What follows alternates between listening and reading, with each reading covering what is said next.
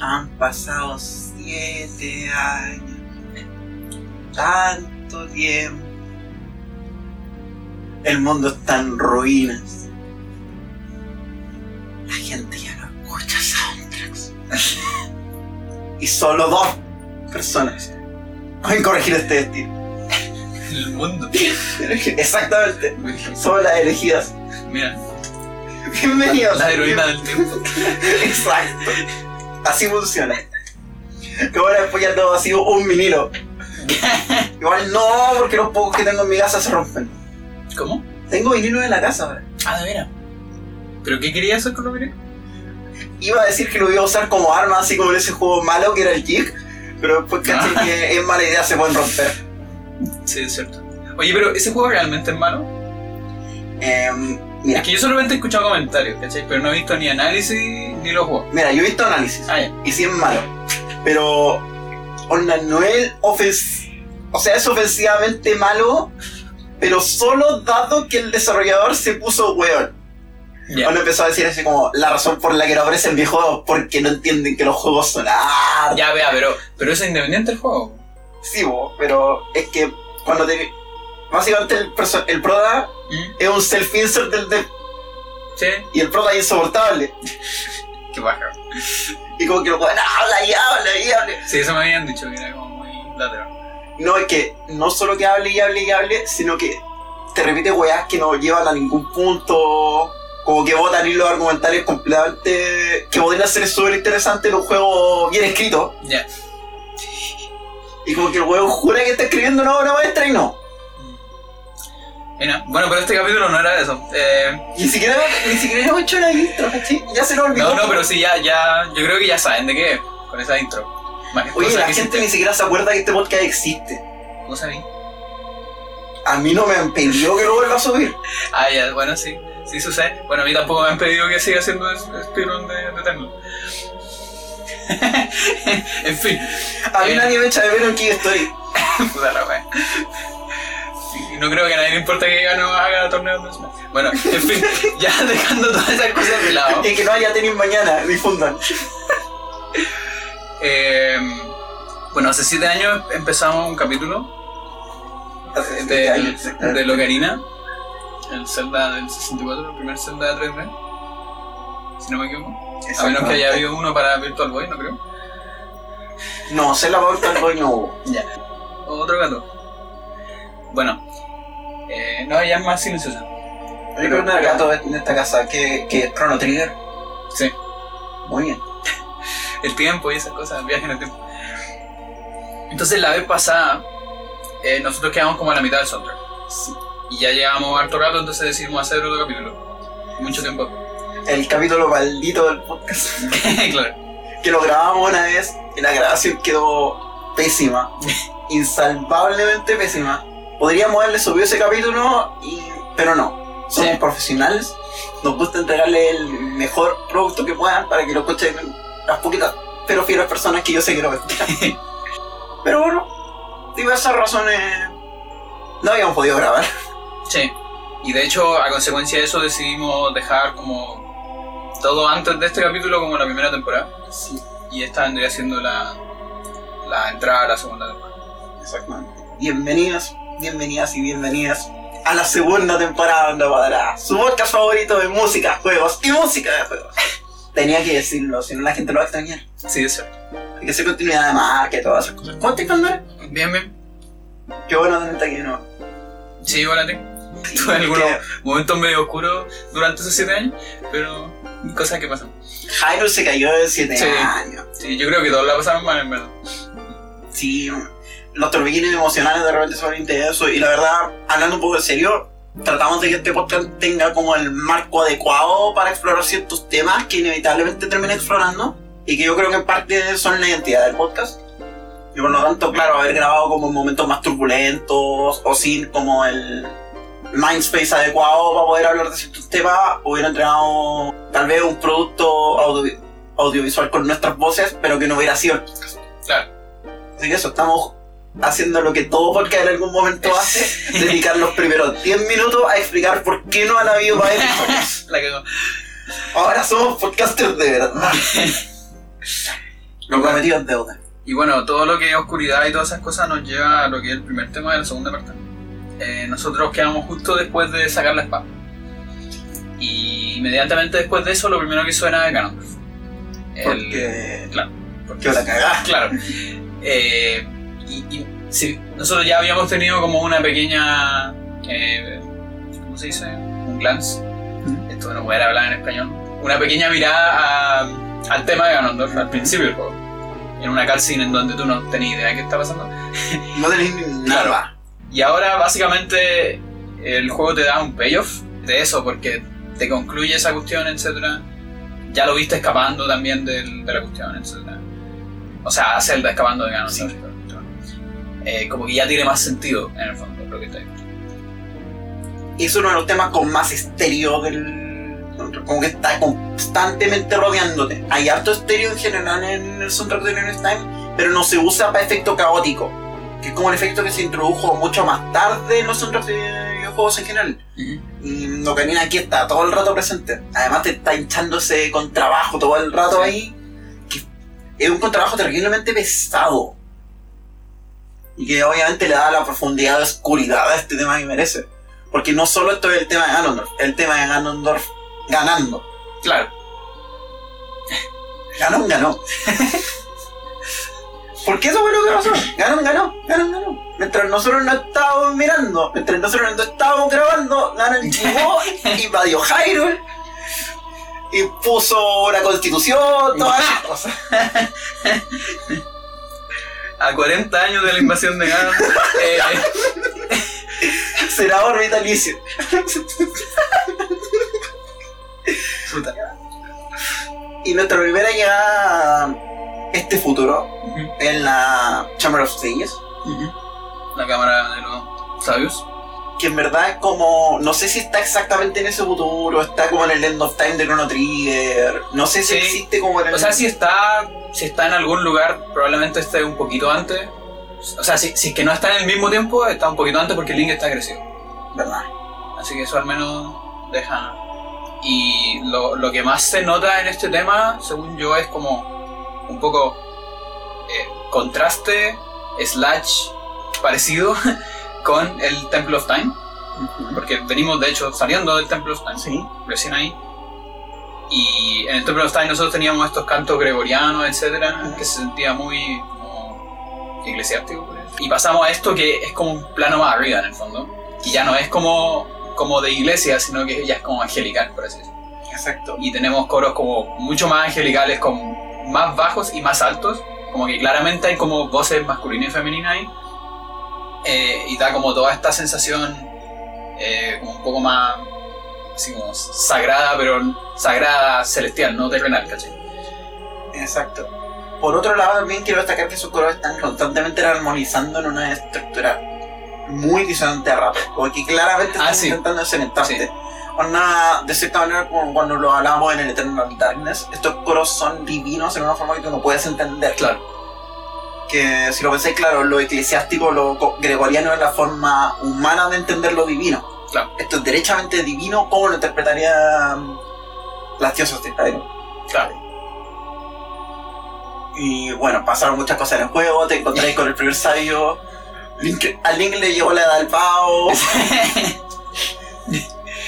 ese golpe de que, porque hace poco estaba viendo em, gameplay del Of Time, así que era la spin 100% con tres pausas, pero para qué.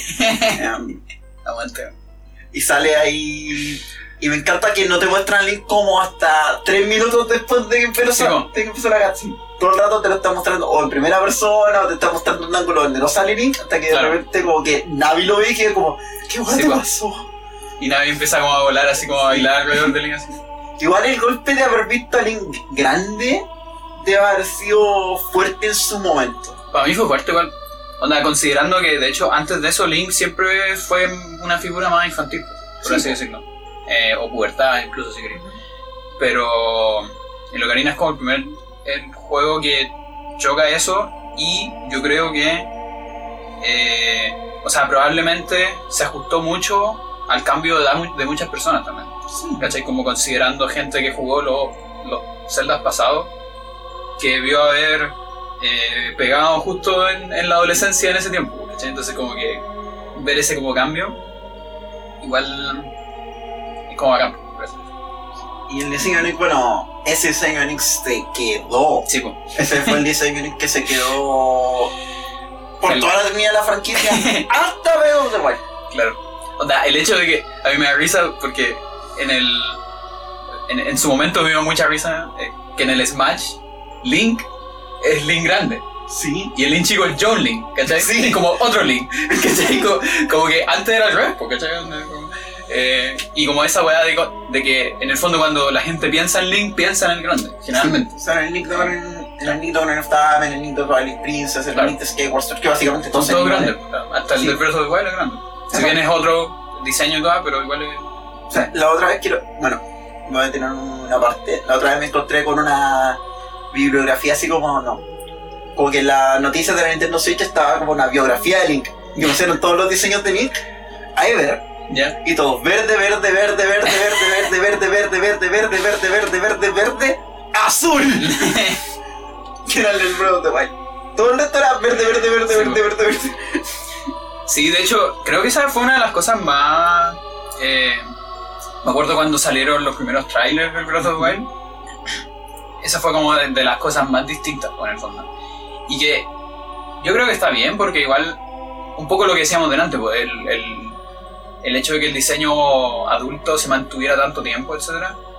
Eh, ponte, no sé, pues, el Twilight Princess es básicamente el Ocarina en, en diseño eh, como más detallista, ¿cachai? En el fondo, siento que tenían que hacer algo así también porque es una saga muy larga, ¿cachai? Como que repetir tantas veces lo mismo, como que... Sí, estoy de acuerdo. Pero igual me da risa porque hubo un momento en que la primera imagen que vimos de Link en Wild en el trailer la mostraron de espaldas. ¿Ya? Y la mostraron de espaldas con un ángulo tal que hubo mucha gente que no cachó si era una Ah. mujer. Ya. Y quedó la embarrada por mucho rato. Como que esa cuestión no se calmó hasta que salió el trailer de la E3, de la E3 2015, una tontera así, Mm, donde mostraban así como a Link de otro ángulo y la gente dijo, ya, sí, Link. Ya. Bueno. Oh, Link es super gender neutral, ¿no? Sí, así de hecho- que puede ser cualquier. Fun fact, de acuerdo a, la, a entrevistas que se le han hecho a los devs de Ocarina el Link de Ocarina fue deliberadamente diseñado no binario. Ah, o sea, Link, de hecho, Link yo siempre lo he pensado como una figura súper... Eh, onda, eh, Link es hombre, pero tiene muchos rasgos femeninos. Sí. O sea, por pico. Yo me acuerdo cuando, cuando era chica, así como el, el solo hecho de que usara técnicamente falda y panties, ¿cachai? Es como una wea así. Y, y me da risa porque todos mis primos culiados así que eran súper machitos y, y, y molestaban a lo que hay toda la wea, jugaban con Link y la wea y le dan color así como. Sí, es súper interesante y de hecho lo, lo hicieron así, para que tantos jugadores, hombres, mujeres y cualquier espectro, pudieran identificarse con Link Claro. de alguna manera u otra. Y a la vez que vieran también las diferencias de rap que tenían entre ellos mismos y...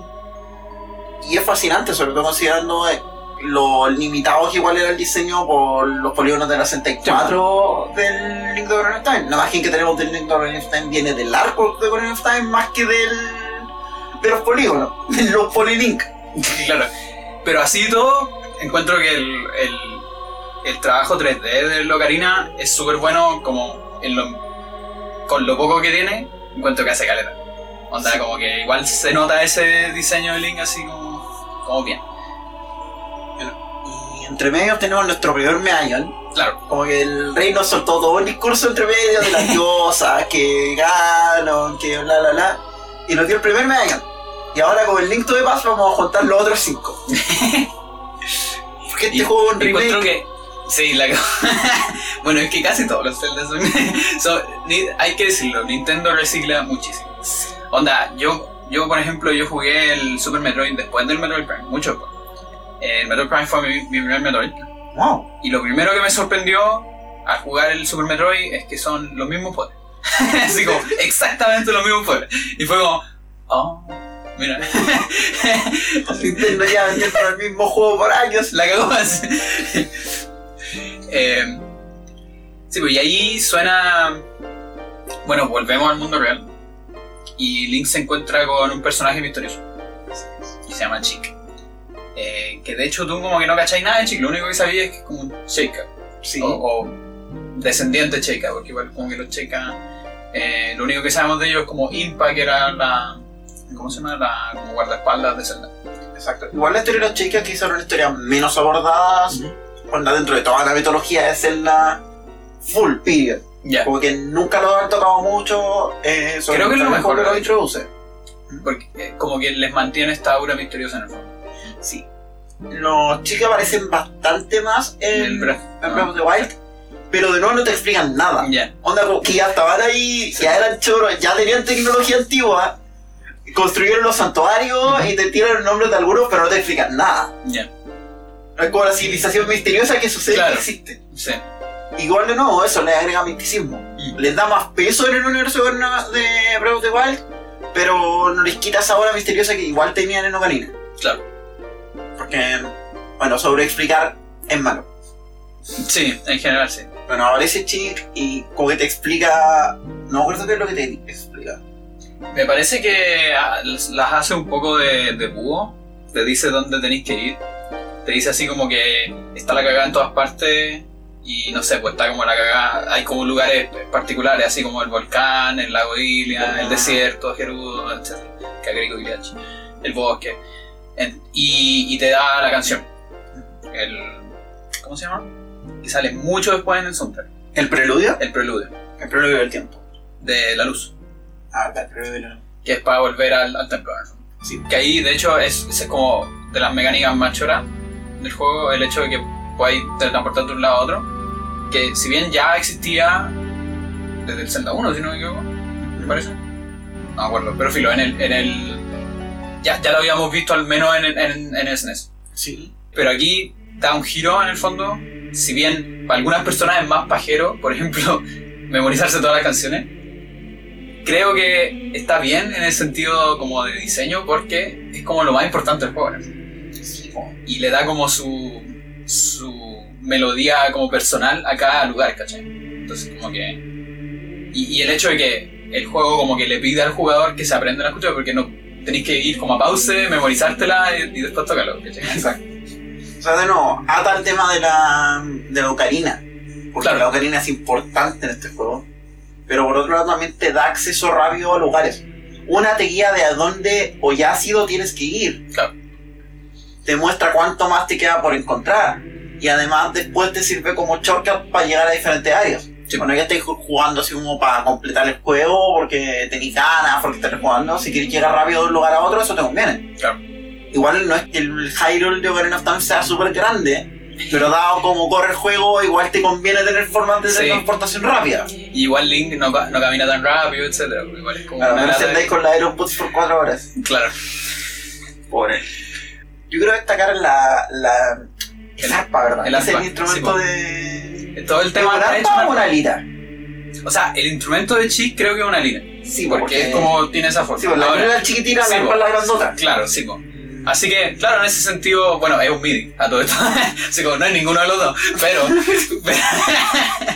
pero, claro, ahora que lo decís, creo que a ver, lo pensaría más mejor como una lira, ¿verdad? Sí, pues de nuevo pensemos.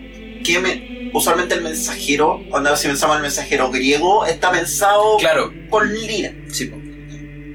Que era algo que ya se ve de nuevo, arquetípico. Sí, po. todo el rato, repitiéndonos cosas que ya todos sabemos porque las tenemos en el inconsciente colectivo y de repente basta que las digamos. Por eso fue como que de repente dije arpa y fue como, eso no es un arpa. Sí, pues, él tiene razón. Aparte que ese instrumento también tiene este, esta como cualidad de que, un poco como la ocarina, que es más, ¿cómo se dice? Más portátil que un arpa.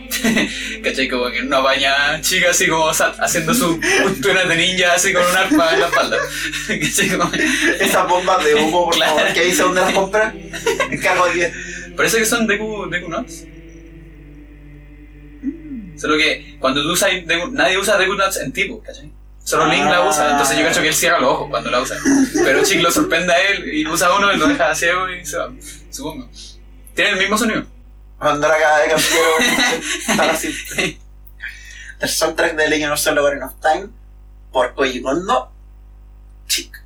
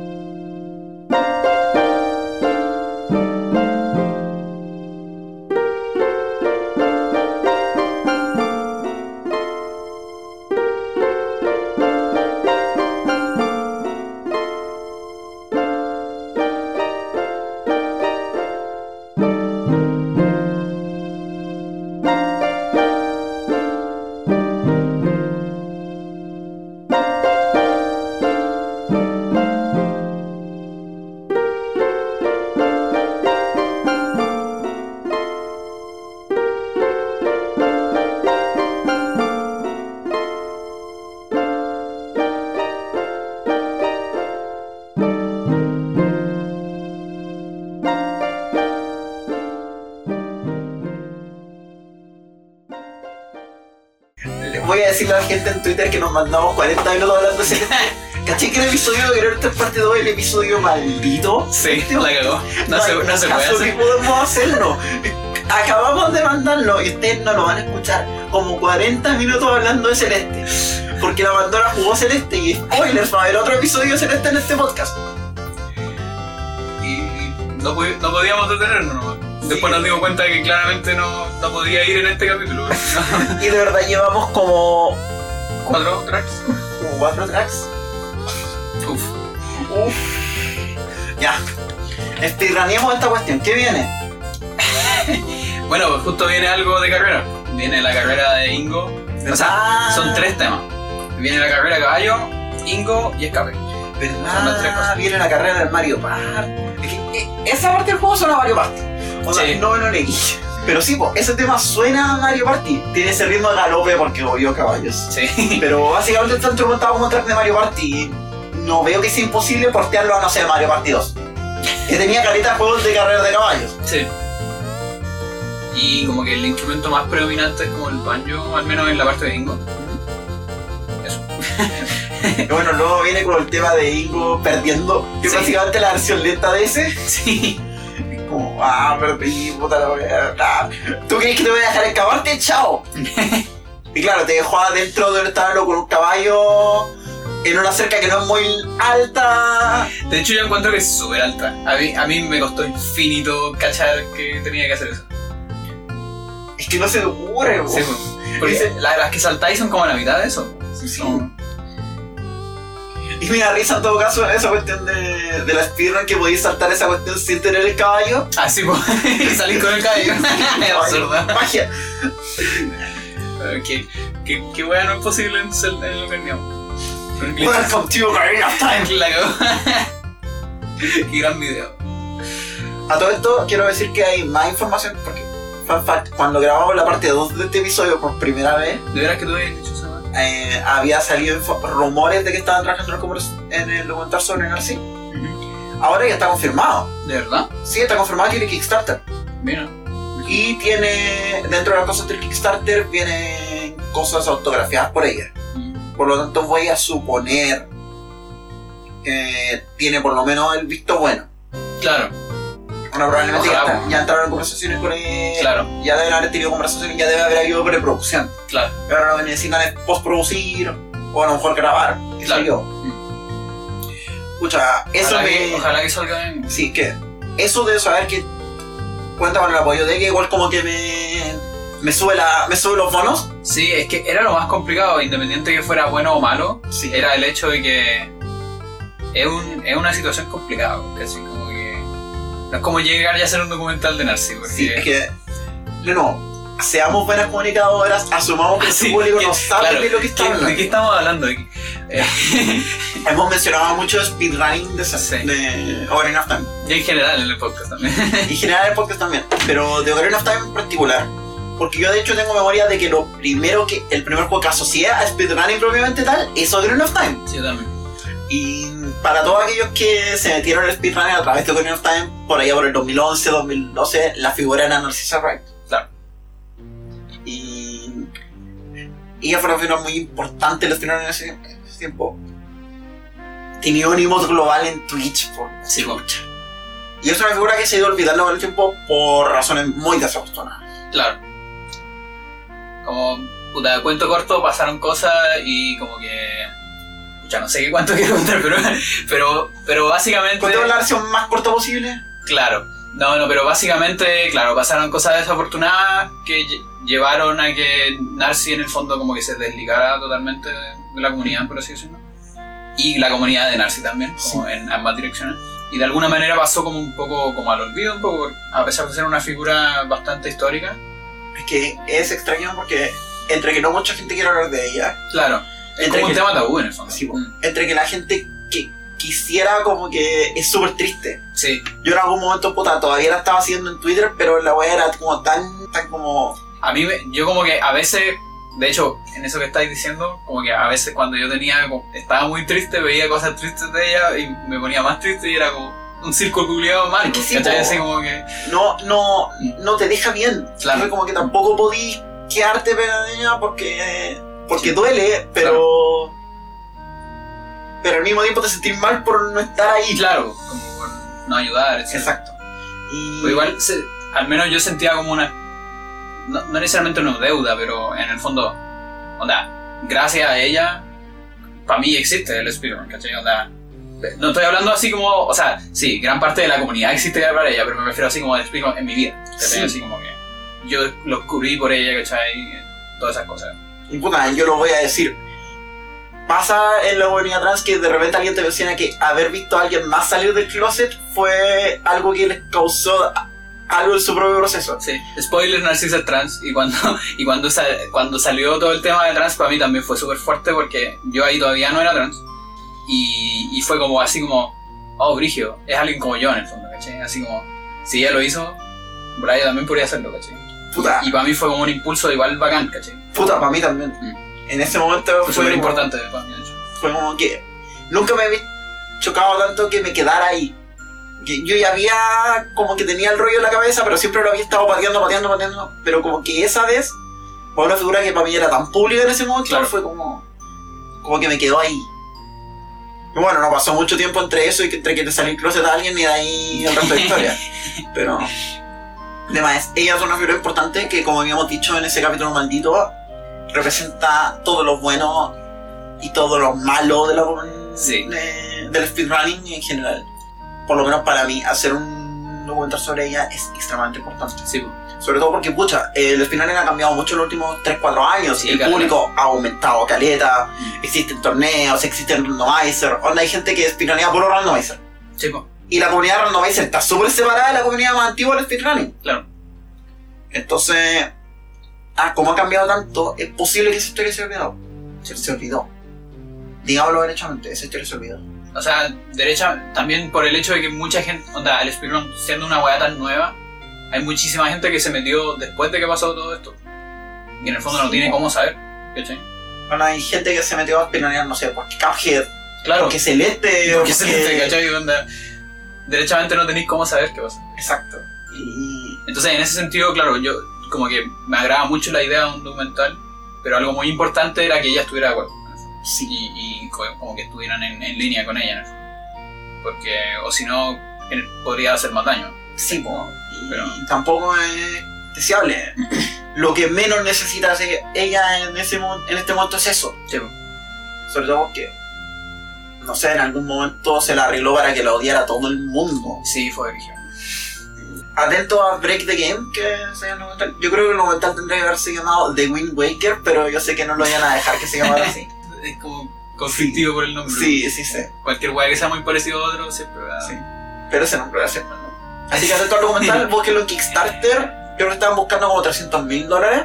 Ya. No, no sé, ¿no? Bueno, podemos compartirlo en Twitter. Sí, no vamos a compartirlo en Twitter. Y ojalá que salga. Yo quedo pendiente de donar. Pero probablemente lo haga. Ya, volvamos a eso. ¿En qué estábamos? Llegamos a Kakariko. Llegamos a Cacarico. Cacarico 2 Electric Bullets. 2. Exactamente. Claro, porque. bueno, por mucho tiempo no tenía idea qué significaba ese, ese meme. Hace muy poco lo, lo busqué y ahora entiendo y ahora me puedo reír. Bueno. Es muy absurdo. Sí, para los que no sabían, Kakariko tiene dos canciones.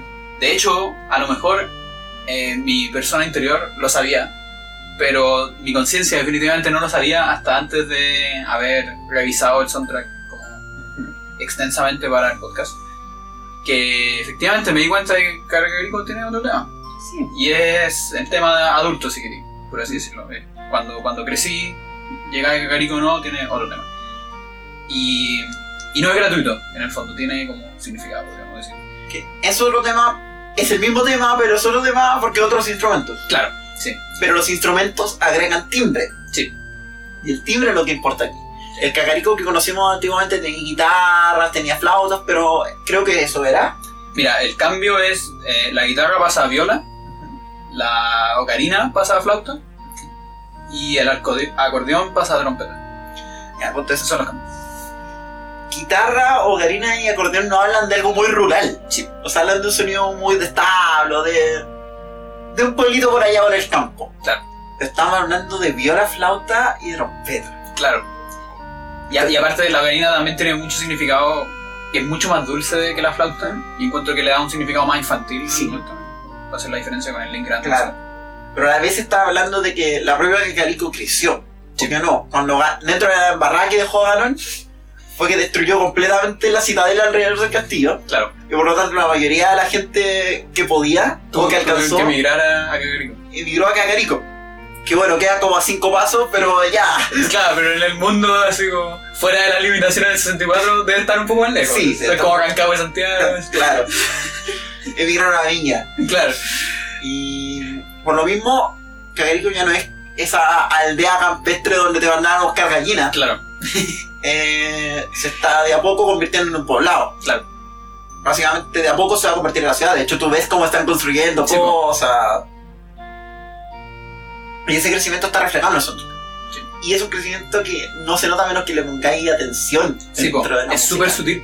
Porque de hecho, todos esos instrumentos que dijimos, o sea, se parecen careta. Onda, de cuerda tocada, cuerda frotada, de un viento a otro viento.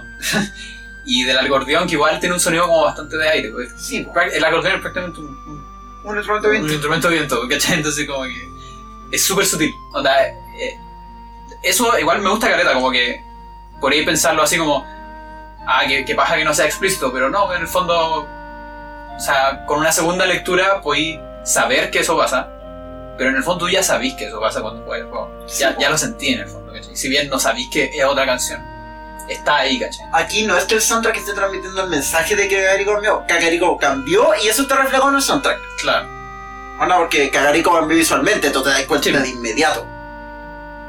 No es como que. En otros casos sí podía aplicar la metáfora más directamente desde el soundtrack al juego, pero en este caso al revés, va del juego al soundtrack. Y hay varias otras canciones que suenan en Kakariko. sí, Y vamos a tirarle flores a mi canción, a la que quizás es mi canción favorita del soundtrack de Logan of Time, ya, Windmill Hat. ya. Porque, como chucha, Koji Kondo escribe melodías de 10 segundos que podía escuchar por días. sí, de Brigia. Que, que, weón, Yo no entiendo cómo lo hace. O sea, sé O sea- cómo lo hace, he estudiado los procedimientos, sé lo que él ha dicho al respecto, pero O sea, siento que lo- una de las cosas que. no- yo, no, yo no he leído tanto sobre él, pero algo que creo que viene en una entrevista, no me acuerdo. Que una de las cosas más importantes que él hace es escuchar, eh, hacer una melodía y, por decir algo, y escucharla así efectivamente, así como 10 minutos, sin parar. Él hace. Y si no se aburre, está bien. Y si se aburre, hace otra. O cambia un poco, etcétera, ¿cachai? Entonces es como que por ahí pensarlo como fuerza bruta si queréis, pero en el fondo eh, lo hace, pues, ¿cachai? Así como se pone en, el- en la situación del jugador, en el fondo, ¿cachai? Que es algo que a veces eh, podríamos decir que algunos compositores no hacen, ¿cachai? no. Y como... eh, y, ¿cachai? Que como que hacen música, es como la Morricone, como que hacen música y la tiran, ¿no? ¿cachai? Como, ojalá que bien. Eso es súper interesante porque el medio inevitablemente fuerza esa cuestión. po. Sí. Si lo pensáis, ¿fue Koji Kondo el que escribió la melodía del Donkey Kong 1? El O no sé. pam, pam, pam, pam, pam. Esa la escribió no, pero no, no Creo que sí. Puede ser. Y esa cuestión ya es un loop de 3 segundos que tenéis que escuchar mucho rato. la quedó. Y ponerse las pilas con eso. Sí. Y bueno, Koji Kondo siguió escribiendo melodías maravillosas. Hasta hace mucho. Hasta. Creo que el único Mario donde no está involucrado es Super Mario. Ujú. Pero anda, no sé, escuchen su trabajo en Mario Galaxy donde ya se puede dar el lujo de escribir cosas más largas Claro. y lo hace. Y aparte otra cuestión brígida es que Windmill y son. Bueno, sí, Windmill eh, hace eso, todo lo que tú dijiste. Aparte, lo hace con caja musical, acordeón y metalófono. Que son instrumentos que no son fáciles. Onda, es súper fácil que esos instrumentos se te vuelvan molestos. Así como, en especial si usas MIDI. Así que, como que. eh, como doble, así, brígidas. Es súper fácil. Es- Anda, Este es el tipo de cosas que tienes que ser muy, muy bueno en lo que estás haciendo para no cagarla. claro. Y puta que pagar. Yo pido que por favor lo pongamos. ¿Sí, Por no? favor, por el amor de Dios, porque yo necesito que esta canción se escuche. El soundtrack de of Zelda o of Time por Koji Kondo son Hot Storms. Y Windmill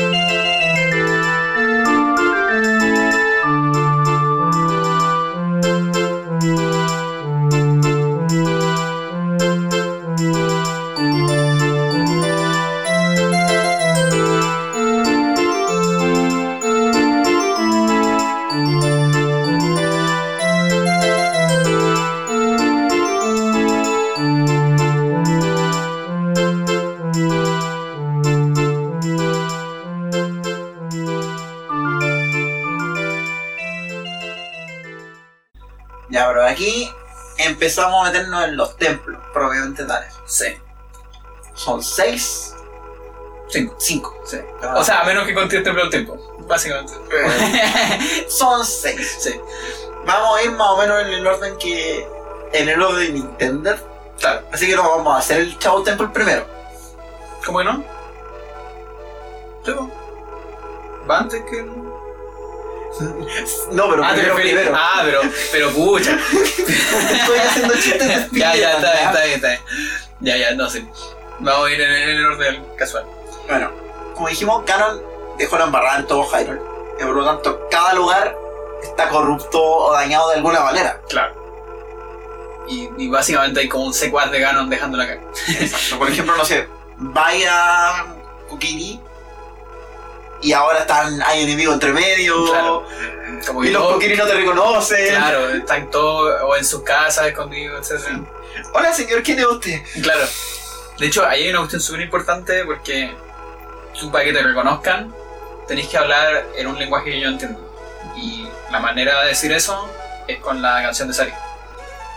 ¿Cachai? Entonces como que eso también es bacán del juego, el hecho de que de cómo la música une lazos en el ¿cachai? Y representa cosas. Así como el hecho de que, claro, muchos puzzles se hacen con la canción de Zelda porque en el fondo es como una manera de decir, demostrar como tu conexión con la familia Ajá. real, etc. Aquí también tenéis como esta conexión con Saria, ¿cachai? Sí, Como para que en el fondo, para que sepan que eres Link, así como... Parece que bueno, no era un Pokémon. de que ya la había usado antes Sí, con po. Veronia. po. claro. Claro, ya habíamos hablado de eso. O sea, está ese rollo. Y vaya al bosque. El bosque también está lleno de enemigos Sí. Más power que antes. Y es el primer templo que es el templo del bosque. Y yo que tengo en mis notas que claramente el templo del bosque es más que un templo, es una mansión. Sí. Es una mansión embrujada. Sí, básicamente. Por posts que se llaman como las protagonistas de Mujercitas por alguna razón. Dentro de la nota que tengo, me da la impresión que hay un sample de voz que suena muy Sí. raro dentro de algunas partes. Sí, de hecho, ese tema es súper misterioso, decirlo. Eh, y da como muy bien este ambiente de como, de, como embrujado. Y claro, pues tiene esta cuestión de que escuchar casi todo el rato como... Creo que son como bambúes que les pegan, esta cuestión que suena. Y como que de a poco va subiendo al- algunos como sintetizadores, etcétera Y de repente de la nada empieza a sonar esta voz que tú decís. Que es como una voz así como... Como casi difónica, así como que... Así como, Fantasmal, po. claro, fantasmal. Ese es como un sample Sí, que alguien pondría en un juego de terror, así Claro. Me acordé de las voces del, del Donkey Kong Country 2, así como de las voces de los fantasmas. Claro. Pero así todo, algo que me gusta Caleta es que a pesar de, de ser eso que tú decís, no toma como el como el approach así como spooky, No. así como de, de hacerte miedo, sino que es como más como de incomodar al, al jugador, por así decirlo. ¿cachai? Así como porque también está esa cuestión de que tenéis como que pelear contra los fantasmas, etcétera, como una brujita y, y siempre están como escondiéndose de ti, ¿cachai? Como tienes que pegarle a unos cuadros y si los miráis de muy cerca, como que se desaparecen, ¿cachai? Entonces es- está como todo muy hecho en ese sentido y eh, a ratos casi se, casi se siente como que los instrumentos como que te siguen, como que te persiguen así como por detrás, ¿cachai? Como que esa agua está muy bien hecha en, en ese Ah, bueno, y, y cortito, eh, ahí también suena el, el minuto, Ah, que eh, eh, Chick nos, nos enseñó la Sí, canción de ese lugar. Y bueno, ya lo vimos en el preludio, pero desde ahí en adelante todas las canciones que vienen tienen como nombres de lo que son. sí. Y ese nombre es como adrede, o sea, no solo de adrede, sino que es real, como que esto es realmente un minuto. Sí, El preludio realmente es un preludio, exacto. La nocturna es una nocturna y así sucesivamente. Un preludio básicamente una pieza que antecede todo el resto. Claro, Y el preludio es lo primero que escucha cuando eres adulto. sí, pues. El minueto es un minueto, está en el tiempo correcto para un minueto. Y todas esas cuestiones van pasando. Todas Sí. tienen nombre de una forma musical. Eso. Seguimos hacia los Goron, que ahora los Goron están atrapados todos en un volcán. sí. Los Goron no son muy inteligentes, eso si los liberáis no se van. ¿Cómo que no? Sí se escapan. Ah, pero tenéis que hablar con Tienes ellos. que hablarles, como que tú vas y no vas, te lleváis la llave y el Goron se queda ahí. La. Y pasa algo interesante con esta canción. Hay dos versiones. Sí. La historia dice. No, entonces hay mejor historia. Cuéntala tú. Escucha, mira, eh, lo que pasa es que lo que mucha gente cree es que sacaron una versión, hubo polémica, y en respuesta a esa polémica sacaron otra versión. Eso es mentira. Si hubo polémica, fue una polémica interior. Una polémica como de, a lo mejor de- del staff, ¿cachai? De la gente que estaba ahí dentro. Pero no del público, porque algo que pasa es que eh, en las versiones 1.0 del juego, tú escucháis la primera versión, que es la supuestamente censurada, queréis, y en las versiones 1.1, 1.2, escucháis la segunda. Pero, versiones 1.0, 1.1, 1.2 salieron al mismo tiempo en el 64. Lo único que fue que pasó es que los locos como que hicieron ciertos cartuchos de la 1.0, después repararon los glitches, antes de, relanzar, sacaron los otros cartuchos y después lanzaron. Y salieron al mismo tiempo, ¿cachai? Onda como que efectivamente tú el día 1 podís tener como una versión 1.1, ¿cachai? Eh, entonces, claro, ¿cuál es como el imaginario que se creó? Eh, Porque, de hecho, ni- nadie del staff nunca ha respondido nada sobre esta canción. Pero el imaginario que se creó, eh, probablemente por algún, alguna wea en Kotaku, quién sabe, es algún, algún blogger que hizo la wea, es que las voces de la, de la primera versión te- tenían como un, un aire muy como musulmán, ¿cachai? Entonces como que eso era como, como problemático. Y que en respuesta a eso hubo polémica, a lo mejor de la comunidad musulmana, la wea que sea. Y en respuesta a eso, el juego sacó otra versión. Pero eso no es verdad. Onda, si, si pasó eso, fue un, un rollo del staff, ¿no? Así como, Sí, a lo mejor así. alguien dijo así como, oye, eso suena muy raro, cámbialo. No, la teoría era que era muy parecida a una versión musulmana, pero que no lo hicieron por esto, lo hicieron solo para evitarse haber tocado un tema tradicional. Ya, Que esa era la teoría que había escuchado, así lo escuché yo. ya. Que era que no era que fuera polémico porque fuera problemático hacer algo musulmán, sino que era polémico porque efectivamente era un tema, digamos, era un tema propio religioso musulmán. Y ahí solo para evitarse problemas, antes de que saliera el juego lo cambiaron. Sí, creo que también vi ese artículo, pero no había fuente, así que no le creí. Así que no. Si alguien sabe por esa teoría de nosotros, cuéntenla en los comentarios. sí. Pero básicamente hay, hay dos versiones. Y Igual es gracioso porque suenan igual. O sea, lo único distinto son las voces.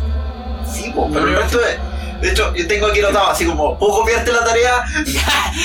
Cambiar un poquito para que no sea igual. No, pero sí, pues cambian solo las voces. Y de hecho, por eso, en parte por eso yo creo que la teoría es, es- es como convincente, pues, porque solo cambiaron eso, porque Sí. sí, nada más. Eh, y que a todo esto a mí me gustan caleta las dos versiones. Encuentro que la, la versión original captura muy bien esto como eh, un poco sagrado, si queréis, pero es como un sagrado como... ¿Cómo decirlo? Eh, Pucha, no sé cómo decirlo, pero ayúdame. Más espiritual que. Sí, sí, como ese, ese, en ese. Y que también ese lugar nosotros ya lo relacionamos un poco con un poco con Medio Oriente, no tanto como los gerudos, pero pero sí un poco en este sentido así como más más desértico, más, más fuego, Sí, ¿cachai? cosas así. Y eso encuentro que lo hace la Zorra. Las voces son bacanas, onda como las armonías que hacen y toda esa weá es la Zorra. Pero la otra versión también la encuentro la Zorra porque también encuentro que armoniza si bien armoniza casi igual, tiene más timbres. Porque hay, hay, voz, hay más voces distintas. Algo, eh, creo que usaron una font muy parecida a la del Shadow Temple. Casi segura que es la misma font, pero eh, en el fondo tiene esta cuestión de que ti- tiene más espectro. Mucho más espectro que el, que el original. Que en el original hay más variaciones de voces porque hay, tú escuchas a los locos como hablando. Un idioma que no entendís pico, pero están hablando. En el otro solamente están cantando. O sea, no, no es voz, ¿cachai? O sea, Claro. es como coro, así como, ah, ¿cachai? no así de mal, pero se entiende. no son palabras, ¿cachai? Pero, si bien tiene menos palabras, tiene más espectro, más tonos. Ya, eh, a mí me gustan las dos versiones por lo mismo. Las encuentro súper atmosféricas además. Sí, Que eso es algo que mucha gente se le olvida de los soundtracks de Loreltan. Una buena parte del soundtrack de Loreltan es súper atmosférico. sí. De hecho, los templos yo creo que es lo que más responde a eso. Eh, onda, en especial, o sea, ya habíamos hablado antes de Don Cavern, todas esas Sí. cuestiones son ultra atmosféricas. Onda, la gente a veces piensa en las melodías, ¿cachai? Pero hay caleta de temas que no tienen melodía, directamente. Y me gusta mucho que a pesar de que las percusiones sean súper sutiles, están presentes. Lo Sí. suficiente para que el ritmo empuje una buena parte de la pieza. Sí, A pesar de que no es como el foco para nada. claro. Pero igual lo sostiene. Y eso está súper bien logrado, sobre todo para meterte en esa como ambientación Sí. más como de que estáis en el interior de un volcán, que todo es tenso, que estáis más de un minuto en una habitación y te fríes. Claro. Jason el bolero del fuego. Gran tema, me acuerdo cuando chica era, era mi tema favorito en Ocarina. Es un buen tema. Sí. Y un buen- es es fácil de tocar también. sí. Seguimos y aquí nos tomamos un detour súper interesante para pasar a la caverna de hielo. Sí. Es cámara. Cristal, puro cristal. Esta canción Sí. es cristal, cristal, cristal, cristal. Todo el rato. Las elecciones de sintetizadores son perfectas. Sí, y me parece. O sea, hay un, hay un sonido que me sonó muy a campanas tubulares, pero no estoy O sea. segura si era eso. Y algo que me gusta mucho el tema es el hecho de que el viento es parte de la pieza. Tú escucháis viento Sí. constantemente. Onda, no es solamente en el juego, sino que es parte de la, de la pieza, ¿cachai? Si, si tú lo escuchas en el soundtrack, que está el viento. Esa hueá como que lo encontré muy bacán. Y el, hasta, hasta hoy día ya después de haber resuelto la métrica de Ganondorf, de los jefes de Donkey Kong, toda la weá, todavía no sé qué métrica de mierda tiene esta weá. Es, como. Para mí que a lo mejor no tiene nomás. Puede hay, ser- hay canciones que no tienen métrica. métrica libre no. Sí. Eh, sí, a mí me gusta que le ese tema. En la otra versión lo habíamos puesto, pero no sé cómo andamos de tiempo. Ya, vamos con Entonces, vamos con Ice Cavern nomás. Del soundtrack de Ocarina of Time, Ice Cavern por Koji Kondo.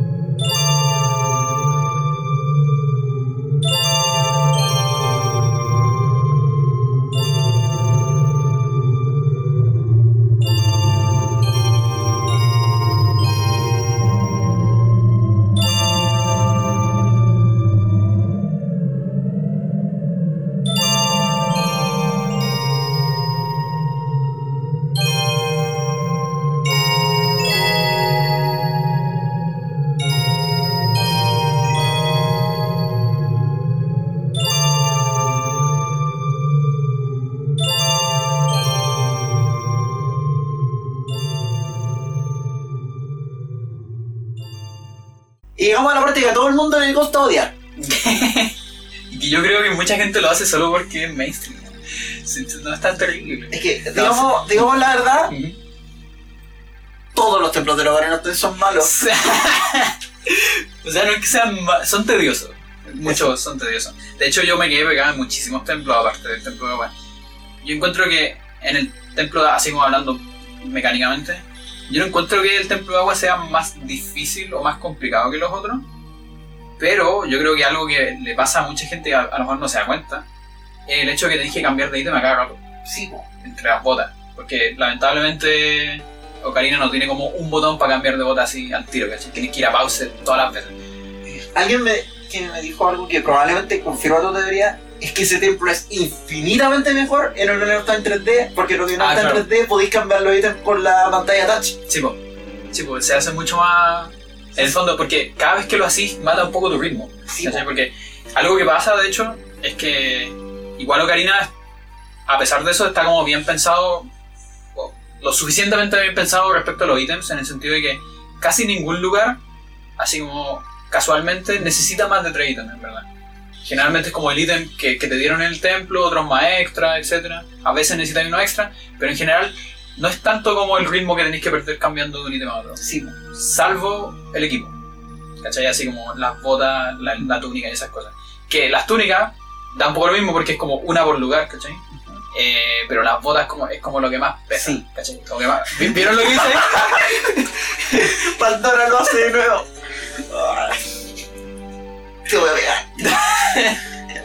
Algo que sí me llamó la atención soundtrack propiamente tal es, número uno, hay unas partes del Water Temple que me sonaron a que podrían haber ido en el Fire Temple, lo que me pareció súper raro.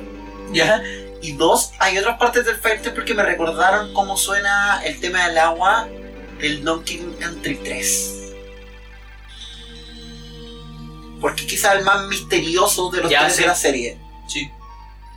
Una Aquatic Ambience es súper chill, lo Sí, la saga súper tenso, Claro. Pero Aquática, pero el tema de agua del Donkey Kong Country 3 es más como misterioso. Mm. Porque además, si te acordás de los niveles de agua del Donkey Kong Country 3, solían ser los que estaban más girados en o meterte una gimmick, o meterte como un laberinto, Claro. o meterte al, un- una amenaza permanente que estaba ahí detrás tuyo, como meterte ese pescado que tenías que estar alimentando. Sí. Sí, creo que se lleva muy bien con eso. Porque, de hecho, este. Y yo encontraba eso que estaba también reflejado en el of Time. Sí. Eh, sí, porque de hecho, eh, creo que pasa en este templo que. Bueno, igual pasa en otros, pero en este templo en particular pasa que el jefe, por así decirlo, no es tan claro. Porque, por ejemplo, en, cuando, en el templo de fuego tú sabías lo que iba a ir, pues, ¿cachai? Cuando todos te hablan de Volvagia, ¿cachai? Dragón que se come los goros, listo, ¿cachai? Como tú sabías lo que iba a ir. Pero aquí es como morfa, es como. Tú sabes que hay algo que está como drenando el lago Ilia, ¿cachai? Y sería. Y no podía qué, hablar con los horas porque los horas están Claro, está congelados. todo congelado, exactamente. Entonces como que... Eso, y onda... Te, eh, bueno, y aquí también te encontráis con... ¿Cómo se llama? Con Bruto. Eh, que eso igual es bacán porque ya a Bruto la conocéis de antes. Sí. Y como que hace como toda esta conexión... Así como te encontraste con Darunia antes, con Saria antes, todas esas cuestiones de, de que es como esa weá de que el mundo se acuerda de ti. ¿cachai? Esa weá es Sí, como... pero aquí lo interesante es que la primera vez que te encuentras con alguien que se acuerda de ti, pero que está vivo. Y que también creció contigo. Claro, Porque, por ejemplo, cuando te encontré con los Kokiri, bueno, los Kokiri no se acuerdan de ti y dos los Kokiri Sí. están iguales. claro. Cuando ves con los Goron, los Goron esencialmente están iguales Sí, porque pues, sí. los Goron o presumo que viven poco o como que se O quedan mucho, mucho tiempo. Claro, claro. claro, En cambio, como Sí, que Naruto creció al mismo tiempo que creciste tú. claro. Y se iba a cansar contigo también. Sí, Eso, quiero confirmarle a la gente que no ha jugado Breath of the Wild que esa tendencia de los goros estando compro- no, los esa tendencia de los Zora estando comprometidos con Link se preservó en Breath of the Wild. y bueno, yo sé que Ruto le jodió la vida a mucha gente. No volvieron a ser las mismas personas después. No los culpo. sí, yo tampoco. Nadie aquí puede juzgarlo. Sí, Bueno, luego proseguimos hacia más. sí. Eh, aquí el, el soundtrack hace una, un contraste medio extraño, pero que igual me gusta, que es que suena a la nocturna, ¿no? que es el tema que vamos a usar para teletransportarnos al templo de, de- de la- Templo. de las sombras. Es el templo de las sombras. Y justo después de eso suena el preludio. El preludio no está donde No. está Chico, está como ahora. Y yo siento igual eso es como intencional, así como dando como este contraste, en, como la oscuridad Claro. y la luz, ¿cachai? Eh, porque este templo es como lo que es. Es más o menos lo que se opone más a, Ujú. al templo del tiempo y a la luz y al, al mundo sagrado, por así decirlo. Así que igual siento que como que va bien ese contraste. Sí, Y mucho el- Chao Temple está ubicado en, en una ubicación poco convencional para un juego de Zelda. Está ubicado Sí. en el cementerio. Sí, Y tú vas al cementerio de Cacarico porque podías ni acordarte que había un cementerio en Cacarico. Sí, que claro. Cacarico estaba embarrado, que lo quemaron. No me acuerdo por qué sé. Sí, como que cuando pasáis el cuarto templo, el templo del agua, y volví a Cagarico, hay como un monstruo como atacando la Y Y que se supone que el jefe del Chao se supone que pongo, claro. Pero no, no. Sí, es medio extraño. Nunca entendí mucho eso, pero. Y está como chica, así como, no sé si tratando de ayudar y etcétera, y ahí como que. No llegó a ver la cagada. Sí, Link llegó a esa weá y. Y es bacán esa parte porque no te muestran el monstruo, esa weá yo encuentro la Sí. Lo único que veía es como, es como una sombra que se mueve, etcétera. Veis la, la cagada que dejó. Y veis que Link como que se pone en guardia para pelear. Viene el monstruo de cerca, pantalla negro y suena Link así como que le sacan la chucha. Y esa weá. Yo, yo creo que es la zorra, creo que. No creo que sea algo así como una limitación del 64, porque de hecho después veis jefe. ¿eh? Sí, po. ¿cachai? Yo creo que es como narrativo, ¿cachai? Y, y tiene que ver con, con lo que se viene en Shadow Temple, que es toda esta cuestión como del miedo que no podéis ver. Si bien hay muchas cosas que son explícitas en el Shadow Temple, como las espinas, las guillotinas y toda esa weá. Una de las mecánicas importantes es, de hecho, con la lupa, que es para ver cosas que son invisibles. Entonces, siempre está como esta cuestión así como del terror que no se puede ver, pues, así como un poco, a lo mejor los castellanos, retomando un poco lo del Eternal, etc. Claro, que- De nuevo, ese terror que no podemos entender, Claro, porque no lo vemos, porque no lo comprendemos, porque no está en nuestro mundo. claro. Y de hecho yo tengo las notas del Chavo Temple que esto es Eternal Darkness 64. ¿Sí? ¿De Una- me sonó, veníamos súper reciente de revisar el soundtrack del Eternal Darkness y por lo tanto me sonó caleta a cómo habría sonado Eternal Darkness en la 64. Sí, demás. Y considerando que salió en la, que estuvo Sí, pues, de de salir en la 64, De hecho. yo creo que era. Sí, de hecho, no sé si habrán temas. No sé si Jennifer habrá alcanzado a hacer temas en MIDI para alguna versión de 64. No sé si se metió después. Es que yo presumiría que sí porque se supone Además que, que se- sería bacán ver esos temas. se supone que lo que yo entiendo de cómo pasó el, el Eternal de 64 a GameCube es que él iba a salir para cuando estaba terminando la vida de la GameCube y. Nintendo les dijo que se pasaran a, a, la, a la GameCube porque para qué iban a sacar una cuestión si después a los pocos meses nadie se iba a Sí. acordar porque consola nueva. Lo que en parte le encuentro la razón. Sí, Y probablemente por lo tanto sí habían algunas demos, Mm. no necesariamente los temas que efectivamente terminaron en trailer, pero probablemente hubo demos de cosas que Jennifer alcanzó a por lo menos escribir o a No, eso sí, para... Sí, lo que me pregunto es cómo se habrá alcanzado así como ponte a. A lo mejor compuso, pero no alcanzó a hacer los temas MIDI. Sí. Que sería. Sería como chévere escuchar eso. Sea, a lo Pero- mejor habría habido programación de sonido. Claro, claro, por, por así decirlo. Tendría que entrar a preguntarle a Silver Knights. Sí, Buena suerte con eso. sí. No existen, así que. o sea, no, no, sí, pero. Lo que queda es, digamos. Lo recibo. Claro. Bueno, y una, otra cosa que suena en el Chao Temple, y que esto se relaciona con otros capítulos también que hemos hecho, eh, por ejemplo en el Sonic Mania, que también hablamos de Castlevania, que no hemos hecho un capítulo, no sé si a hacer un capítulo de Castlevania, pero no importa. El clavicordio. Eh, que tiene. Culturalmente tiene como todo este peso así como de un vampiro. Básicamente. Como- Solo diré eso. así no quiero elaborar más que eso. asociado al barroco, a esa Sí, eso, como- como, como esta iglesia un poco más corrupta, podría decir. Sí. como más, o más oscura. Así como, la iglesia del Eternal también, que hablamos. Seguimos. Pasado el, pasado el jefe más fácil de todo Time. Y vamos al tema que todos aman amar.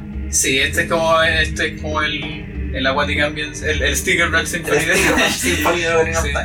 Mucha gente que no ha jugado Karina eh, conoce este tema igual, porque es como. Es, es típico que suena en la lista así como Best Video Game Scores, cosas así, Claro, Entonces de repente sale. a medio camino de hacer el sticker of Symphony of Time y esa es la canción que todos escuchan. es como- Sí.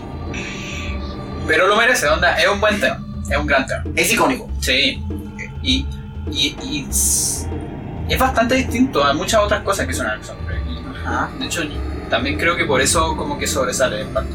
También yo quiero decir que destaca mucho porque no es un approach que se hubiera visto en desiertos en general. Sí, po. Sí. Pero Valley tiene un sonido muy único, tiene un sonido muy a flamenco, tiene un sonido muy bien reforzado que juega muy bien con los samples de la 64. Sí, De hecho, es, es como un espacio cultural que no se ha tocado tanto. Porque ya en Mario habíamos visto básicamente dos tipos de desierto que vendría siendo como un poco el como más mexicano, si queréis, Sí. que es como cactus, cosas, y como más derechamente egipcio, ¿cachai? Claro. pirámide y cosas. Pero este lugar así como más entre Medio Oriente y español, que es básicamente como la migración de los árabes a España, Ajá. ¿cachai? Como eso no había sido tanto. No, Eh, y, y el tema es flamenco, onda, full, Full. ¿cachai? Eh, instrumentado, compuesto en flamenco, todo, así como, ¿cachai?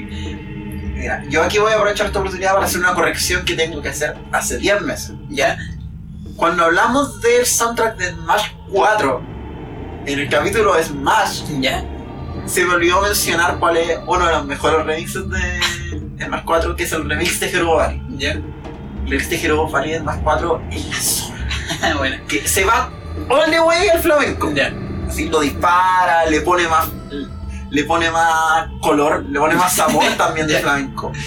Full la guitarra, maravilloso. Tiene una flauta que se mete, no, una ocarina, que se mete a wear con los solos y es brillante. Tiene toda esa riqueza que tiene la ocarina, pero lo profundiza y le pone un color súper único. Y quiero hacerlo específicamente porque nosotros hablamos súper mal el soundtrack de Smash 4 en ese podcast. es cierto, Y si bien yo sostengo mi opinión que es el soundtrack más débil de todos los Smash, claro, no por eso voy a negar que tiene tracks individuales que son la zorra y que Sí, no mencionamos.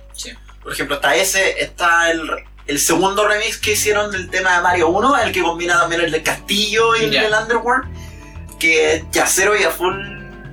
Y que de hecho es súper raro porque empieza como jazz latino y termina así como en rock jazz. Ya, origen. Se pega unas vueltas súper interesantes. Está el de. mm, El de Mute City, igual es piola. El- pero, bueno, mi punto era solo establecer que igual no lo mencionamos en ese capítulo y tenía que corregir esa injusticia. Sí. En, en mi defensa, ese capítulo fue sobre mucho, muchas Sí. cosas. Entonces, No, en la mía también. también como que no, no podía escuchar todo tantas veces como para haber reconocido bien cuáles eran los temas. Y aparte, está, eh, ahí estaba el último. ¿no? Sí, po. Sí, Tenía Ultimate encima. Claro, así como 48 horas de soundtrack. Ah, sí, sí. Sí, claro. Habíamos escuchado todo el soundtrack de Ultimate Ever. Habíamos escuchado hasta el DLC. Claro, y Pongan claro, y- más DLC de. más- pongan más compositores en su DLC. No puede ser que recién David Wise esté en un Smash. A este paso voy a tener que esperar hasta más 10 para tener la línea en un Smash. Bueno, y, y otra cosa, bueno, Gerudo Valley, algo bacán que hace es que parte con las palmas. Sí. Así al tiro. Y como, como que al tiro te, te da como esa como sensación así como, oye, oye, ¿qué es esto? Así como, y después cachai que se tira full al flamenco y cosas así, etc. Y bueno, porque realmente establece a, a la Gerudo dentro del universo de Zelda. Claro. Sí, pues de hecho, es la primera vez. Sí. No es como. Es interesante porque, claro, en el orden en el que hemos ido establecimos puras razas que ya existían. Claro. A los coros no. No me acuerdo si estaban en Nicto de Paz. No, creo que no. pero los existían Sora, cuando estaban de adulto. claro. Y, y los Sora habían como unos proto Sora. por así Sí, porque está- que estaban en de Paz. Los Kokiri también como que se entiende, y como que los Sí. Kokiri es lo que ves primero, entonces no te extraña tanto. Claro. Pero, claro, la Gerudo es como algo totalmente nuevo. Y que el juego te establece al final, incluso casi al final del juego te está mostrando cosas nuevas. Sí. Claro, tú podías intentar el desierto cuando cabros chicos, pero te iban a sacar la chuta porque Claro. eres cabros chico. Sí. De hecho, como que no te dejan entrar así como, Claro. oh, qué bueno te diciendo cabros chico, chao. Sí. PLR de vuelta al lado de la jaula. Sí, pues de hecho esa, esa hueá es bacán porque efectivamente, bueno, ya, ya hablamos de eso la otra vez, pero una de las cosas bacanas del Ocarina es como es capaz de mostrar distintas culturas. Eh, y con la Gerudo logra hacer eso también, porque también es como otra cultura totalmente distinta a todo lo demás. Exacto. Tiene su propia lógica, tiene su propia mitología. Claro, Em, funcionan casi completamente diferentes al resto. Y claro, al principio igual te lo presentan como si fuera nomás una banda de ladronas. claro. Y que al, al, al final tú como que lográs igual conocerla un poco, ¿cachai? Hay una que termina siendo una sabia, Sí. de pa' un medallón. Al, al final como que eh, un poco en su, en su como cultura de lucha y cosas así, como que le tienen como respeto a Link cuando salva a todos los eh, carpinteros Claro. y todas esas cosas, porque para salvar eso tenéis que pelear contra una loca que es como súper seca y, y al final como que te reconoce así como... Ya, bacán. Sí. Bacán esa herencia que fue evolucionando la serie. El tratamiento de la Hero en Breath of the Wild es interesantísimo. Sí, em, he visto muy poco, pero lo poco que vi lo encontré la zorra. De ahí te voy a tirar un par de spoilers. Y de ahí viene el track favorito de la Pandora de todo este juego. Sí. Yo me acuerdo. Adelante. Sí, Spirit Temple eh, es mi tema favorito de la de, de, de este juego. Siempre lo ha sido. Onda, hay otros temas que están cercanos, pero Spirit Temple lo encuentro muy la zorra. Es que a mí, yo en particular tengo como un eh, una fijación con las cosas de Medio Oriente y cosas así. Me gusta como caleta ese mundo. Y encuentro que este tema hace muy bien eso. Ya habíamos hablado antes de que, ya por ejemplo, hay muchas hay muchos juegos que ya han tocado como lo egipcio y cosas así. Más que nada el Mario, diría yo. Es como lo que más ha tocado de eso. Pero Sonic también, por ejemplo. Sí, Sonic también, etc. Pero siento que nunca se había visto como el lado un poco más místico. eh, así como, como más mágico, por así decirlo. Y si bien eran. eh, los otros mágicos que se habían tocado eran como mági- mágicos más juguetones. Este es como un mágico como un poco más serio, por así decirlo. Y no tengo mierda idea cómo chucha hacen esos instrumentos con MIDI. Onda, como que suenan como instrumentos de Medio Oriente. Así como que Loco. hay, hay. Loco, qué wea. así Son como- microtonales. Sí, la cagó, así como- Microtonales. Sí. La cagó, así como grande. Que de repente son los microtonales, yo no entiendo cómo lo hacen. Sí. Y es importante porque la música de Medio Oriente, así como de la cultura relacionada al hinduismo, usa una, un tono, una escala musical que no es la nuestra, Sí, po. que tiene microtonos. Y que esos microtonos tienen incorporado acá, o que pareciera que lo Sí, están. Gran valor. Sí, la cagó. De hecho, bueno, uno de los instrumentos, el, instrumento principal que hace como la melodía de casi toda la canción, eh, que es como el, el instrumento que está constantemente como hablando, creo que es una argul. O sea, bueno, es un MIDI, pero lo más cercano a un instrumento real es como un argul. Bueno, el argul es una flauta que tiene dos eh, como tubos. Un tubo tú lo tocáis como una flauta, donde tiene hoyitos, y el otro tubo está siempre. eh, es una pura nota, ¿cachai? Entonces, tiene una cuestión parecida al citar, en ese sentido de que. O, o también a la gaita. Ya van a entender por qué chucha lo estoy asociando a esos instrumentos que no tienen nada que ver. Esos dos instrumentos tienen una cuestión es que el citar tiene muchas cuerdas sueltas Sí. que tú estás tocando constantemente. Y la gaita tiene un sonido como de fondo que también Un está pedal. sonando, claro, constantemente. Esa cuestión se ve como muy reflejada en el tema y, y- y da como este... Hay una cuestión que es como cultural casi que es... Primero que todo te define como la escala en que está la wea, porque es una nota que va a estar sonando todo el rato, ¿cachai? Entonces como que gran parte de la cultura y de la música que está hecha con estos instrumentos está como diseñada alrededor de esa como limitación, si queréis, que es tanto una limitación como una herramienta.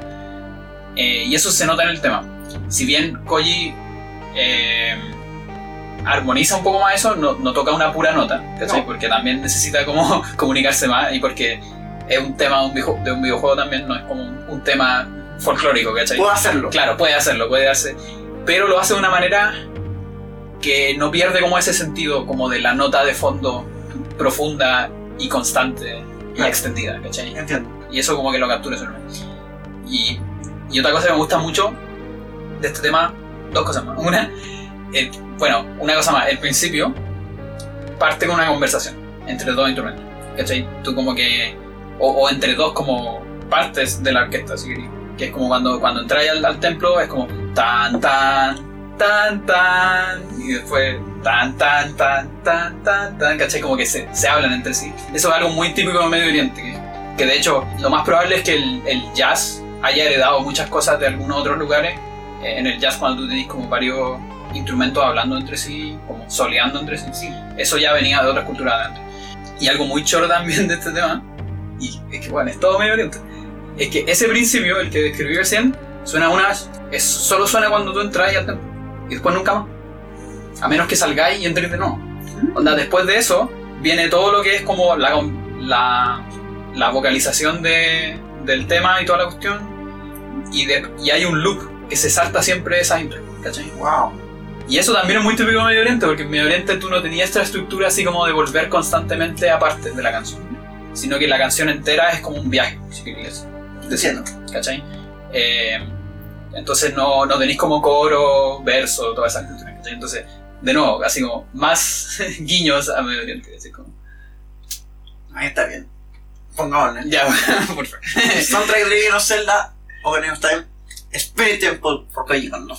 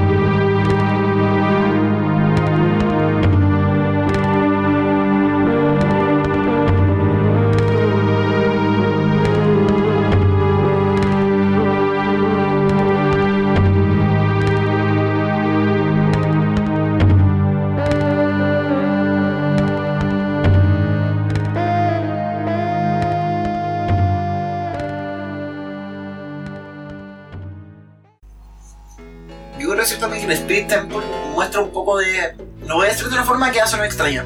Muestra un poco el potencial perdido de Time. Es un potencial que está perdido por razones de conveniencia. No necesariamente porque no hayan tenido la oportunidad, la visión para hacerlo, sino porque. por cómo funciona el resto de Ocarina of Time. Haber hecho esto muy bueno habría hecho el resto del juego malo.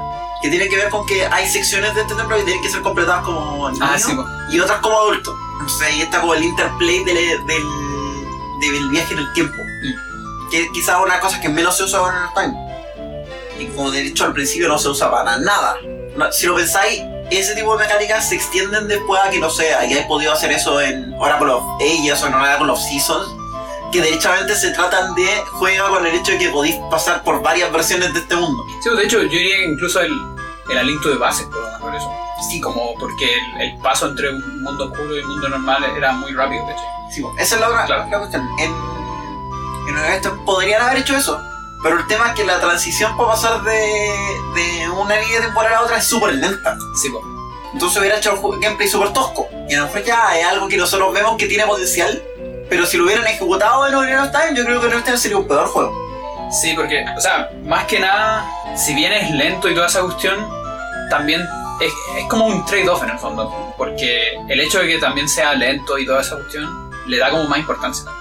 ¿Cachai? Es como, es como algo que, que tú no hacías cada rato porque es como eh, algo importante, ¿cachai? Así Sí, como no podís hacerlo a cada rato, ¿cachai? Tenés que como darle tiempo a toda la cuestión. Claro, pues en ese sentido, por ejemplo, la primera vez que vaya al Dark World el Link to the Past es casi como por error, porque Sí, es como muy, es como menos importante, por así decirlo. A pesar de que es importante, pero eh, no tiene como toda esta parafernalia, ¿cachai? Como del templo, la puerta, la espada, ¿cachai? Todas esas weas. El Dorsky, ¿sabes? Como todas Fuck Doors. no Doors.com.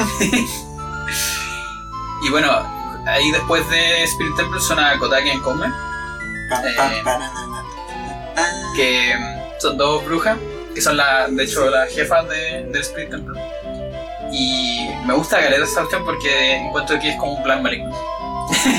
es Es como... un plan maligno, Sí. pero un plan maligno hecho como por, por dos personajes súper. sí, es como un plan maligno cómico. claro, sí, más o De menos. hecho, como que el juego te la juegas así como me da ri- mucha risa esa parte donde las dos no cachan que están muertas. En la Y saga. como que de repente En la una saga. le dice a la otra, oye, qué weá te moriste. Claro, así como, ¿qué es esa weá que tenía en la cabeza? Así como la Pablo, aquí ya no estamos. Claro. Y como, oye, pero tú también tenías una aureola. Pero, ¿pero por qué si solo tengo 400 años? ¿Qué? Pero yo tengo 420 años y somos gemelas. Así como, no, no, pero yo nací primero. Y, y todas las empiezan a, pelear. Así, Y dentro de están peleando así como que se empiezan en los cielos. Claro. y siguen peleando, bueno, se dan cuenta. Oh.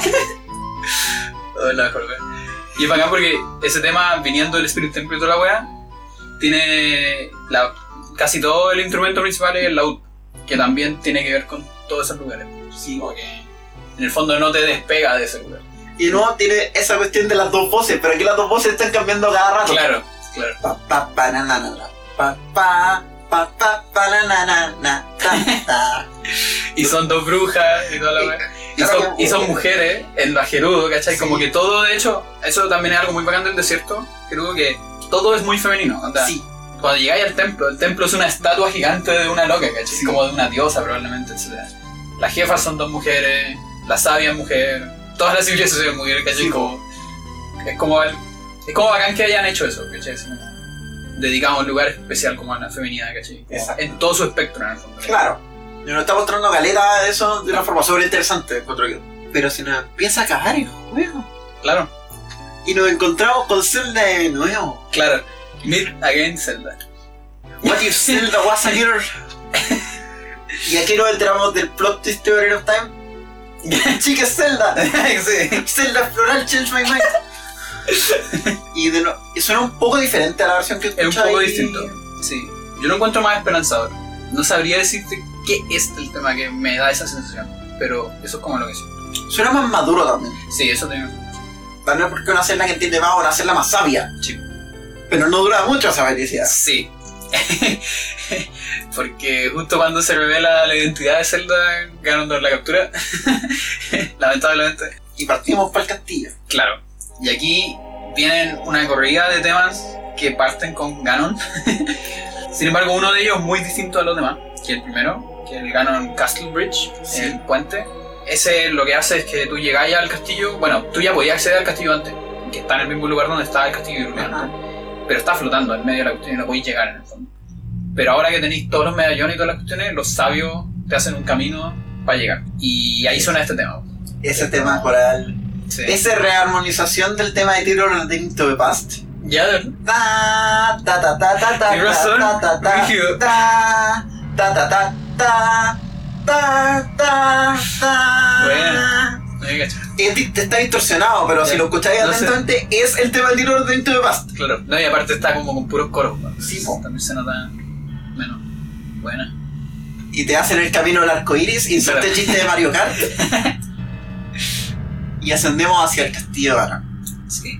A mí me gustan todos estos temas, lo encuentro muy, muy bacanes. De hecho, el Underground, encuentro que es un tema que, que se toca poco. Así como. ¿Cómo decirlo? Como que mucha gente habla ya de los templos, etcétera. Después la canción de Ganon, propiamente tal, etcétera. Hero Valley, etcétera. Pero el tema Underground de, de Castle, que es de, los de los trials, de los, que tenéis como que resolver para llegar a la torre central, es la zona, onda, parte con un piano absurdamente bajo, así como terrible bajo, así, y papá, y te pega terrible fuerte, y, y como que tiene mucha, muchos samples que se usaron en Dodongo y en Chao Temple. Entonces, al tiro te da esa sensación, la misma sensación que tú sentiste cuando llegaste a esos lugares, que es como, como de peligro, ¿cachai? Así como de sentirte amenazada. Eh, y es bacán que de hecho sean en los mismos fonts, porque así responde al tiro de lo Sí, que el jugador ya vivió, ¿cachai? A mí solo muchos ratos aquí ese tema le pegáis un par de arreglos y lo ponía en Breath of the Wild que la gente no se daba cuenta. Claro, sí. De hecho, súper oscuro, tiene esa- una inventación como ideal para ciertos lugares específicos de Breath of the Wild que le habría quedado muy bien. Me encanta ese tono. Mm. Tiene una percusión muy sutil que son como casi como weas que le pegan cada cierto tiempo, ¿no? ¿Cachai? No es como una batería que suena, no, es como una cuestiones que suenan así muy de vez en cuando. Nos vamos avanzando hacia el tema de la Torre Ganon, Claro. que es el tema de Ganon. Onda, Sí, no, no digamos una cosa por otra, es el tema de Ganon. sí. Y es bacán esa cuestión porque eso eh, te genera como todo el, por así decirlo, aquí a lo mejor voy a hacer una comparación con, a ver, con configuración. No, filo, no hay comparación. Edita esa parte. Eh, pero me gusta mucho esta cuestión que, que el tema va subiendo al igual que tú vas subiendo, ¿cachai? Como, es, es como, hay, hay como, se va construyendo así como lentamente a medida que tú vas subiendo a la torre y no para nunca de subir, así como tú nunca paras de subir también, ¿cachai? Y es como siempre como anticipándote que se viene como el final, ¿cachai? Esa hueá es como muy buena. Y otra cosa como importante, sí, en la zorra. Y, y, y Ganon está tocando el órgano, esa es la mejor parte cuando llegué al final. que yo siempre me Es como digético entre comillas, ¿cachai? Yo, yo me acuerdo cuando estaba jugando al juego, de repente empecé a escuchar el órgano cada vez más fuerte, Claro. cada vez más fuerte, cada vez más fuerte, y llegué a la última muerte y dije. Esto es. De repente entro y Gano, Gano está tocando el órgano. Así como. El- y se da vuelta y deja de sonar el órgano. Como- Súper digético. es. La wea, imagínate lo fuerte que es ese órgano, porque se escucha en toda la wea. Pero si hay visto órganos de iglesia Sí. de más. La- Yo te compro. Sí, Y. aparte la acústica de la, de la torre y todo. No es terrible, güey. Tecladista que te hace La como- cosa. Y al- algo bacán de ese tema es que tiene cuatro movimientos. Sí. Eso yo encuentro muy chulo porque, de hecho, a lo mejor si tú pasas esa parte más rápido, o incluso no tan rápido, quizá no alcanzáis a tener los cuatro movimientos. Y también pasa que no son, si no ponía atención, no son tan distintos. En verdad son muy distintos, pero si no ponía atención no suenan tan distintos. Entonces como que pasa piola que es como un puro loop. Pero si escucháis el tema, onda así como, si quieren escuchar como música bacán de Locarina, escuchen, denle una vuelta al tema de Ganon entero, van a cachar que tiene cuatro partes, y cada parte es esencialmente la misma parte de antes, con Ganondorf pegándose una hueá más brígida en el piano. Es Y básicamente. cada vez le ponen más color, es brígido, así como que... sí, pues, es un movimiento con variaciones. Claro, básicamente. Y va evolucionando hasta terminar esa locura final. El pico, así como que hueá, Ganondorf culiao. Y llegamos a la batalla Ganon. La batalla Ganon. En 23-16. ¿Por qué obvio? ¿Por qué creen que, ustedes creen que Koji Kondo es humano? ¿Cachai que estas son las cosas que podía hacer en MIDI? Anda a mandar a alguien a tomar esa cuestión. De hecho, eh, hay, hay varias. ¿Cómo se llama? Cuando. ¿Cómo se llama? Cuando liberan estas cuestiones como las partituras, versiones así como piano solo, Sí. cosas así.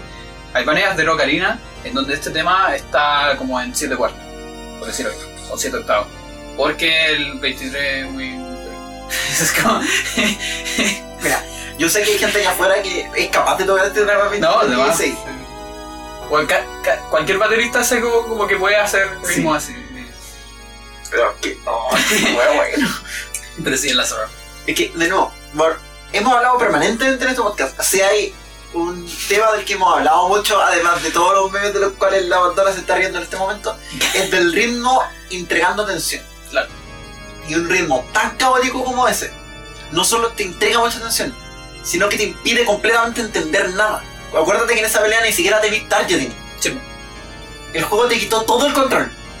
Estáis a merced de ganar, estáis a merced de las plataformas que caen y que si se caen tenéis que volver. Todo está en tu contra a nivel que no tenéis nada de control del juego. Y el soundtrack te está reforzando eso. Claro. El ritmo es tan incomprensible, tan caótico, que tú no tienes control sobre él. Mm. No podéis ni entenderlo. Claro. Por lo tanto, no podéis tener control.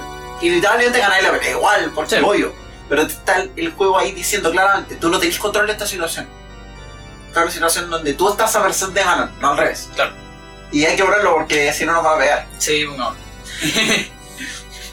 El soundtrack de Legend of Zelda o Enough Time, Ganondorf Y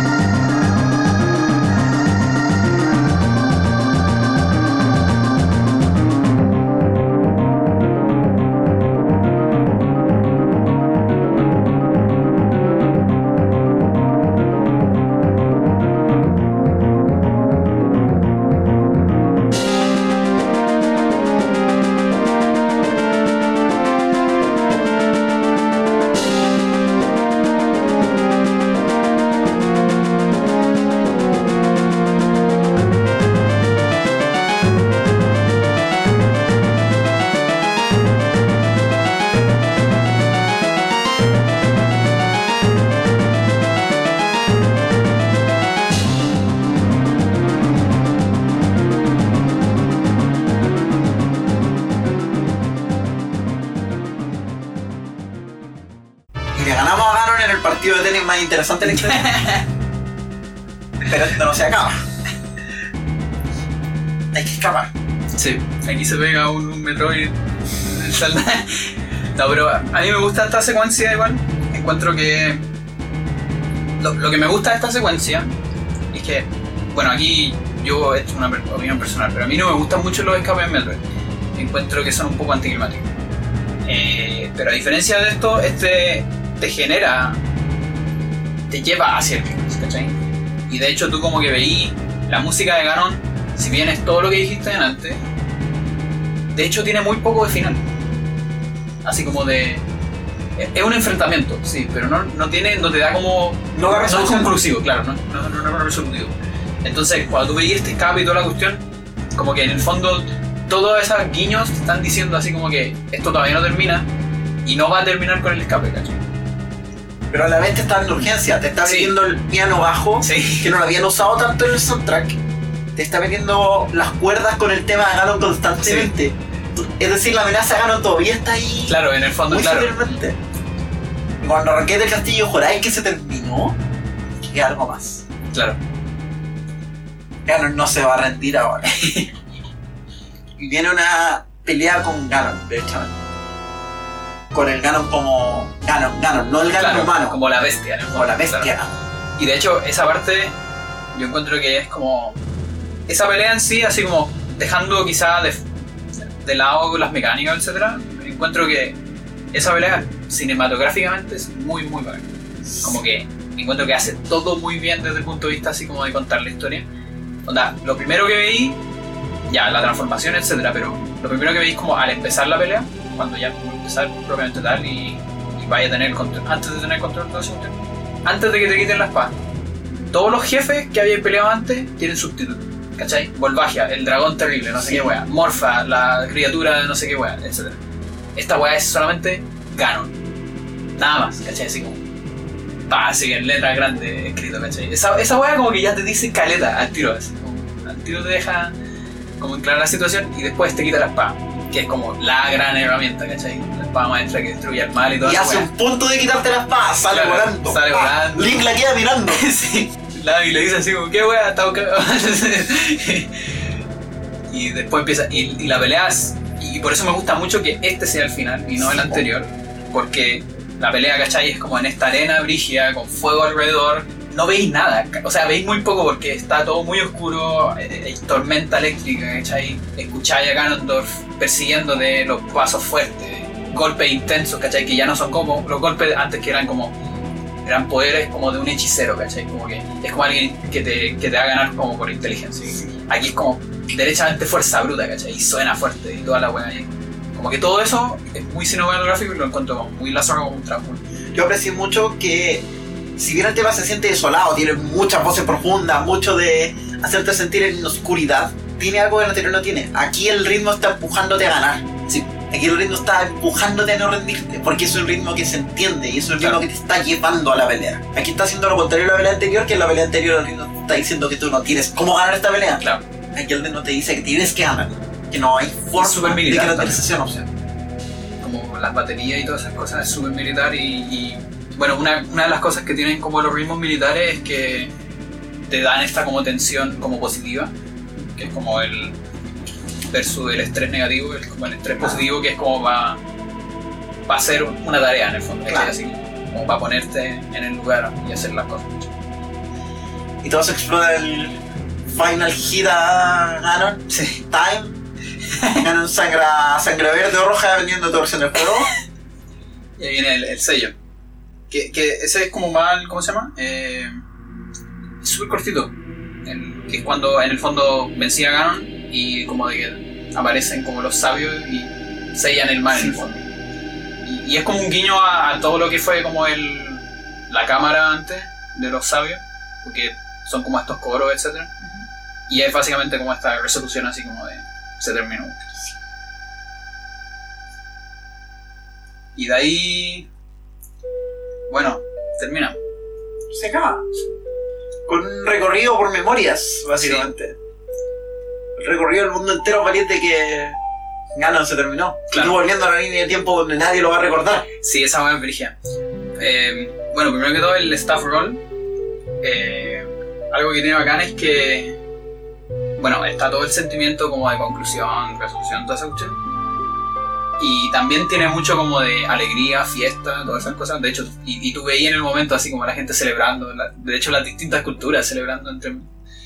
Y, y algo que bacán es que, algo que es bacán, mientras muestra esas distintas, así como los Goron, etc., suenan todos los timbres y todos los... Todos los Como, es casi como un remix de las distintas canciones. Eh, Es bacán esa cuestión. así como que Y termina con el de. Sí. Y Y ahí es cuando, claro, pasa lo que tú decís, que en el fondo es como esta, esta weá que tenéis que como abandonar esta línea. Como- Volver a tu lugar.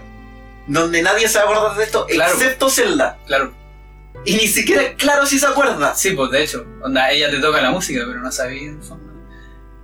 Si se acuerda, no. Como tú y Navi, es- y Navi se va igual, así que te deja ahí en el templo. Y- Tus hazañas no serán, no serán contadas por el mundo en el que vives. sí, pues, es como el, el precio. Es el precio de ese héroe. Sí, pues, Porque la leyenda no es de él. sí, pues. La leyenda no es de Link. La leyenda es de Zelda. claro. No, pero en el sentido, como hablando más metafórico, No, no, sí, la sí, sí. leyenda no es del héroe. Link. Tampoco es de la princesa en el fondo. No es de la princesa. Es del arquetipo. Claro. Es del personaje Link. Que recordamos de haber encontrado una espada porque era peligroso andar solo. De haber levantado la espada de un bosque. De haber levantado la espada de un templo. De haber andado como lobo el mundo. Nadando, cruzando los mares en una barca o para atrás. Que recordamos de juntar 13 corazones para poder levantar la espada frente al Nebuti. porque, porque la espada podía costarle la vida. Porque no, Zelda no se trata de un Link en particular, de una Zelda en particular.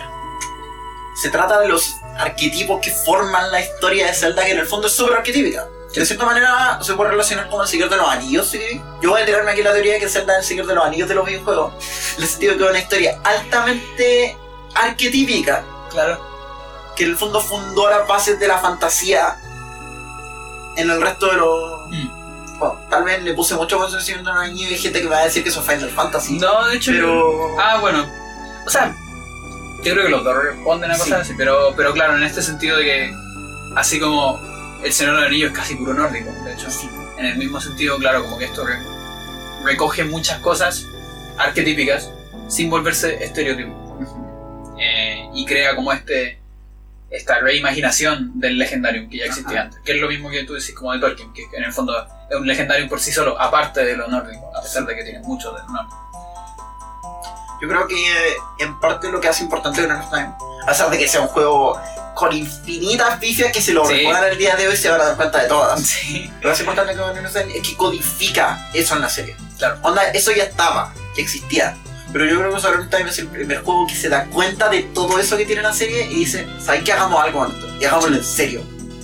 Y démosle ese cariz a la, al universo ar- arquetípico de Zelda que se quedó y se va a quedar. Sí, pues, y de hecho, también, o sea, algo bacán es que aprovechó todas las herramientas que tenía.